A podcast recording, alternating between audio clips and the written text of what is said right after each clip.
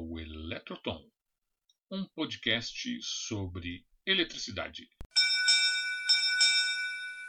No capítulo de hoje, resistência e lei de Ohm.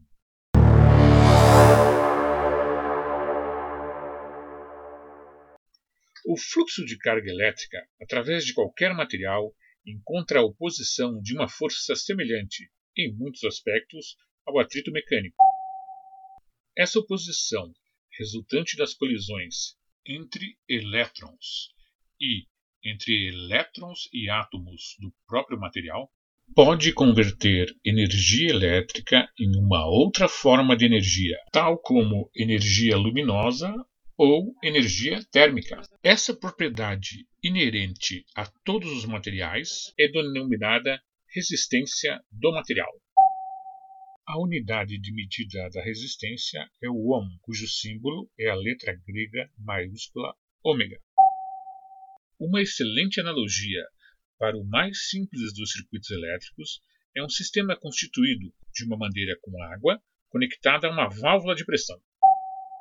Imagine os elétrons no fio de cobre como sendo a água na mangueira, a válvula de pressão como sendo a tensão aplicada e a seção reta da mangueira como sendo o fator que determina a resistência.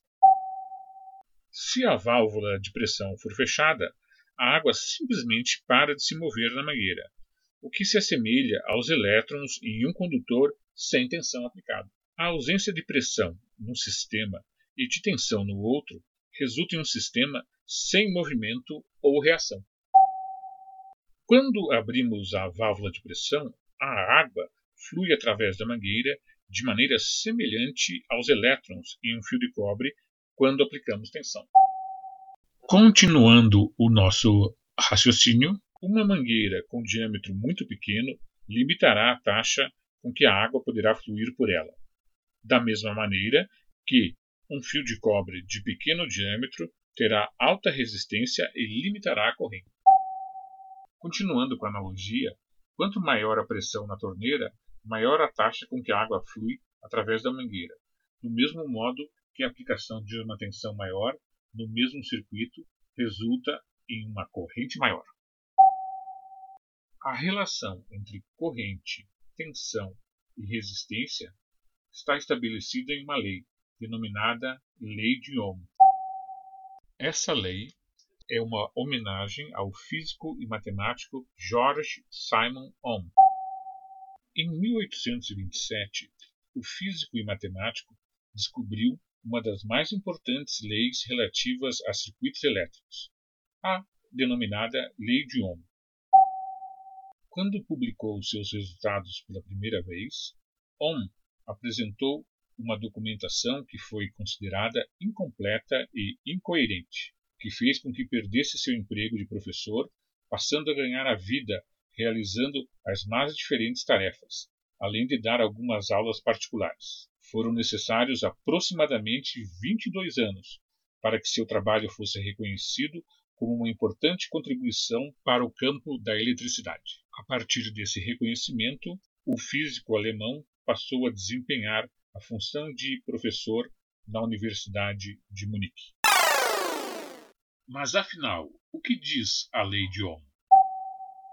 Sendo bastante objetivo, a lei de Ohm define a relação entre a corrente, a tensão e a resistência. Há três formas de expressar matematicamente essa lei. A primeira, a corrente no circuito é igual à tensão aplicada ao circuito dividido pela resistência do próprio circuito, ou seja, I igual a V sobre R. A segunda maneira, podemos dizer que a resistência de um circuito é igual à tensão aplicada ao circuito dividida pela corrente que passa pelo circuito, ou seja, R igual a V sobre I. A última maneira de expressar a lei de Ohm é considerarmos que a tensão aplicada a um circuito é igual ao produto da corrente pela resistência do mesmo. Lembrando que a unidade de corrente é o ampere, a unidade de resistência é o ohm. e a unidade de tensão é o volt.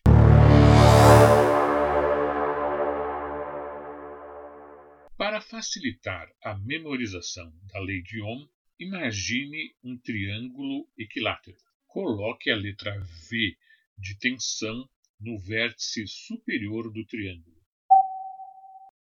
Agora imagine a letra R de resistência no vértice inferior esquerdo do triângulo.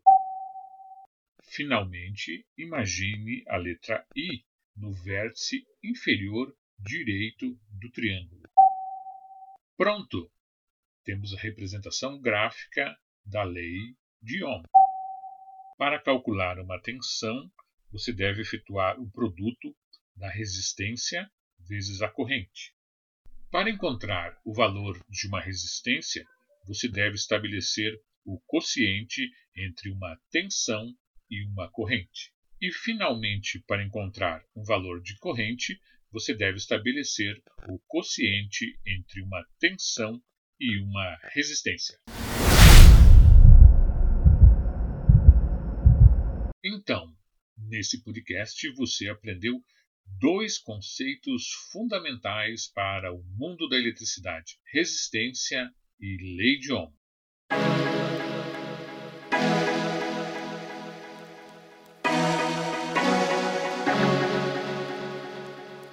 Nos vemos no próximo Eletroton.